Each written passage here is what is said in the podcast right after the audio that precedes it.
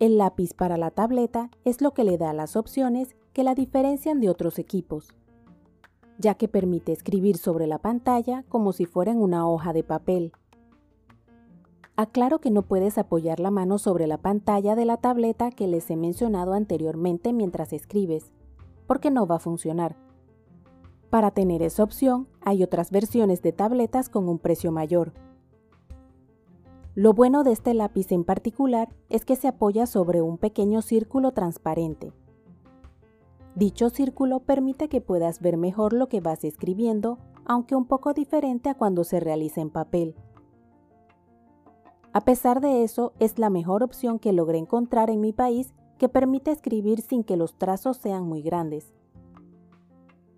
Al inicio cuesta un poco como todo lo que estamos aprendiendo, pero luego ya te acostumbras y mejora la letra. En próximas publicaciones, luego de probarla bien, les contaré de mi nueva adquisición. Te permite apoyar la mano al escribir, además de muchas más opciones. Regresando al tema, menciono que es la que mejor funciona porque el trazo es bastante parecido a cuando uno escribe, lo que difícilmente sucede con las otras opciones que hay en el mercado. Las otras opciones son con puntas más gruesas, lo que hace un poco complicado realizar trazos delgados. Se complica lograr tener control a la hora de escribir o hacer algún detalle. Estás en Moututi, tu podcast. No olvides darle me gusta, comenta y suscríbete a Moututi en tu plataforma de podcast favorita para adecuar los temas y saber la plataforma que prefieres. En cambio, este lápiz permite tener un mejor control de los trazos a la hora de escribir o dibujar. Es bastante sencillo de utilizar, desde la primera vez ya se puede utilizar sin problema. Solamente se debe tener cuidado de no presionar mucho sobre la pantalla porque se puede dañar. Es algo delicado, por ese motivo debemos cuidarlo y taparlo al dejar de utilizarlo. Un punto delicado del lápiz es su punta, ya que como pueden observar es un plástico sostenido por un caucho. Dicho caucho pasa dentro de un cilindro de metal que es lo que lo mantiene en su lugar. Por esa razón, debemos evitar tirar de la punta para evitar romper el caucho o dañar la punta. A pesar de eso es muy cómodo escribir con el lápiz y dibujar, ya que el círculo de plástico permite ver lo que se realiza. Adicional, internamente trae una punta de repuesto para no necesitar comprar una completa. Hay que tener en cuenta que en mi país no se consiguen repuestos por lo que en caso de que se dañe también la de repuesto se tendría que comprar otra. Lo positivo es que tienen un precio bastante accesible, aunque no para dañarla seguido. Igual de tanto uso como todos se pueden dañar, por lo que es buena idea tener de repuesto. En mi caso, lo utilizo con la tableta que ya les comenté en publicaciones anteriores y no he tenido problema. Es simplemente acostumbrarse a no apoyar la mano sobre la pantalla. Al inicio me costó porque no es una posición cómoda para escribir, solamente que trato de encontrarle el lado positivo, y se lo encontré ya que al escribir con la mano izquierda, al no apoyar la mano, me sirve para no manchar las hojas al escribir. Por lo que ahora al escribir en hojas de papel, se me hace menos problema dejar de apoyar la mano, logrando escribir sin arrastrar la mano sobre el escrito, que es lo que normalmente lo manchaba. En el mercado existen distintas opciones de tableta. Dependiendo del funcionamiento de cada una, es el lápiz que le funciona. Además, no todas las tabletas tienen la opción de ser compatibles con lápices digitales. Por esa razón, antes de comprar una, debes averiguar el lápiz digital que le funciona. Es importante que prueben si les es cómodo utilizarla en caso de que la deseen con dicha especificación.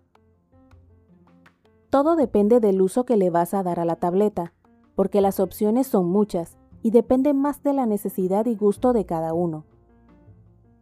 De igual manera, es a la hora de decidir el lápiz digital que más te funcione.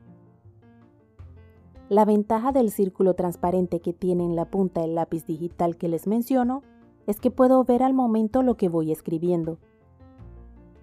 Es casi como si fuera un lápiz normal, solamente que no termina en punta sino en un círculo.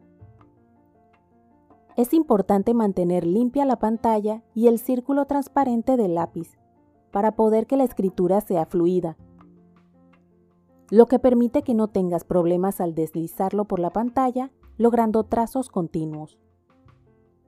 En cuanto al peso, no es tan liviano como un lápiz normal, pero no da problema para sostenerlo. Lo que sí que cansa un poco si lo vas a utilizar durante mucho tiempo sin descanso. Por eso va a depender del uso y presupuesto que tengas a la hora de decidir tanto la tableta como el lápiz digital que mejor te funcione. Entre más comodidad y funciones necesitas, el precio va aumentando en ambos equipos. Hay que tener presente, por lo menos en mi caso no lo sabía, es que las puntas se gastan y hay que reemplazarlas. Dependiendo del uso y cuidado que tengas con las mismas, va a ser la frecuencia con que debes cambiar las puntas. Ten presente que no debes dejar caer ninguna de las opciones de lápices digitales, ya que son delicados y pueden dañarse. En el caso del que les he estado hablando, no es que se dañe por completo, pero se puede dañar el círculo transparente. Eventualmente, dependiendo si cae con frecuencia y el tipo de caída, el mismo puede dañarse al punto que no se puedan reemplazar las puntas, porque se puede deformar donde se coloca la misma. Dichos lápices se consiguen en Internet. Solamente debes estar seguro de que le funcione a tu tableta.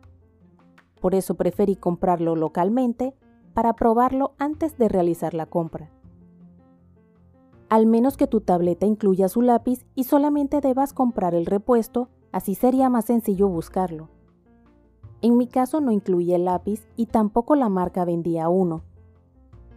Me tocó investigar el que le funcionaba para saber qué pedir a la hora de probarlos y encontrar el que mejor se adaptaba, porque los que tienen la punta con un caucho son demasiado gruesos para poder escribir o dibujar, que son las opciones que más se encuentran, además que son mucho más accesibles. Dichos lápices son más para navegar en la tableta sin utilizar la mano directamente sobre la pantalla.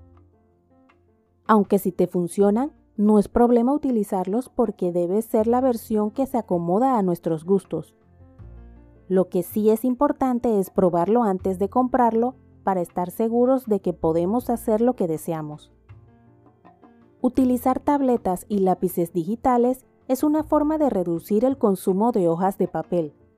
De cierta forma es ecológico, aunque por otro lado hay que guardar toda la información en alguna nube o equipo de almacenamiento. De pronto más adelante se logren opciones más ecológicas de almacenamiento de la información. Por ahora me parece una buena opción para reducir la necesidad de talar árboles para producir hojas de papel. ¿Te has planteado utilizar una tableta con lápiz digital? ¿Ya la has utilizado? Comenta cuál es la opción de lápiz digital que te ha funcionado o deseas utilizar de acuerdo con la actividad que realices. Recuerda suscribirte a mi podcast Mode Tutti en la plataforma de tu preferencia. Indica que te gusta y deja tus comentarios dentro de la cordialidad para poder adecuar los temas y saber la plataforma que prefieres. Puedes seguirme en mi blog moututi.com, en Instagram, Twitter y Facebook como arroba y en mi canal de YouTube Moututi.